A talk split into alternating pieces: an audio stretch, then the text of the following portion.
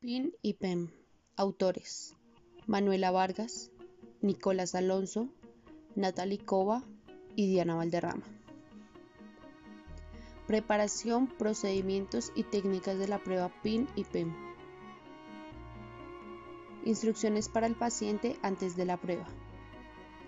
Acudir al laboratorio vistiendo ropa cómoda, preferiblemente deportiva.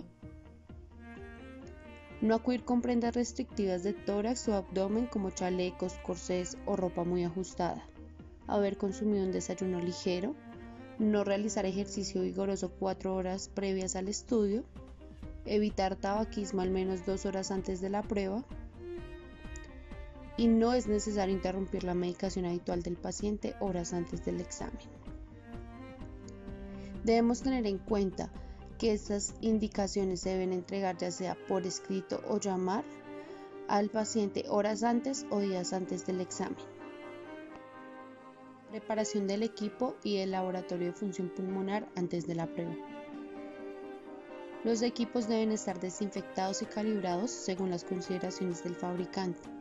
Se deberá verificar la calibración de los transductores de presión contra un manómetro.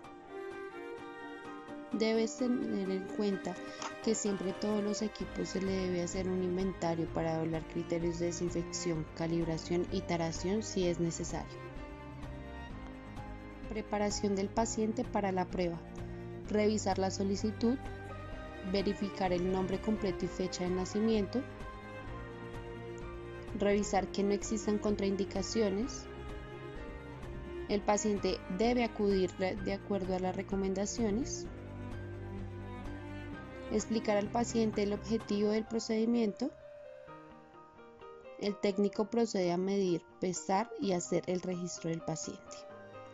Para esta medición de presiones respiratorias máximas, consiste en meter y sacar aire con toda la fuerza posible, con lo que podemos conocer la fuerza de los músculos que utilizamos para respirar.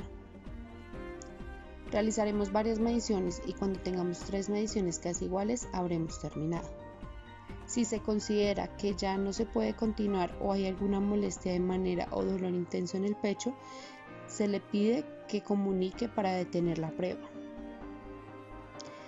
Los datos como nombre y fecha de nacimiento son muy esenciales ya que juegan un papel clave en la respuesta del paciente.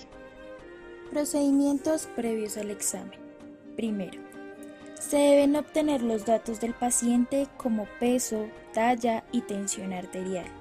Segundo, explicar y demostrar brevemente el procedimiento y responder inquietudes del paciente.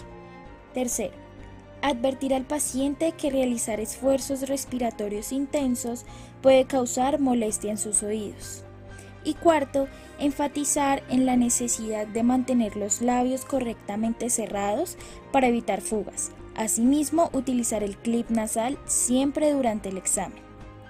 Adicionalmente a esto, se evalúa que el paciente venga con las indicaciones previas que se le dieron y hay que tener en cuenta que una contraindicación es encontrar los signos basales aumentados.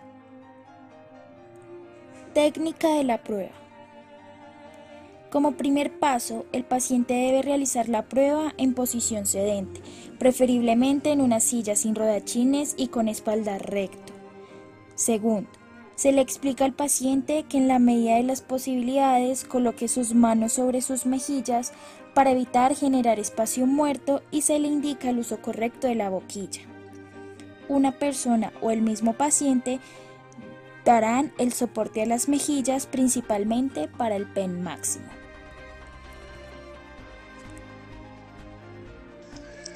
Tercero, para la medida del PIN solicite al paciente que exhale suave pero completamente, con el fin de llevar al volumen residual y que luego inhale tan fuerte y rápido como lo sea posible.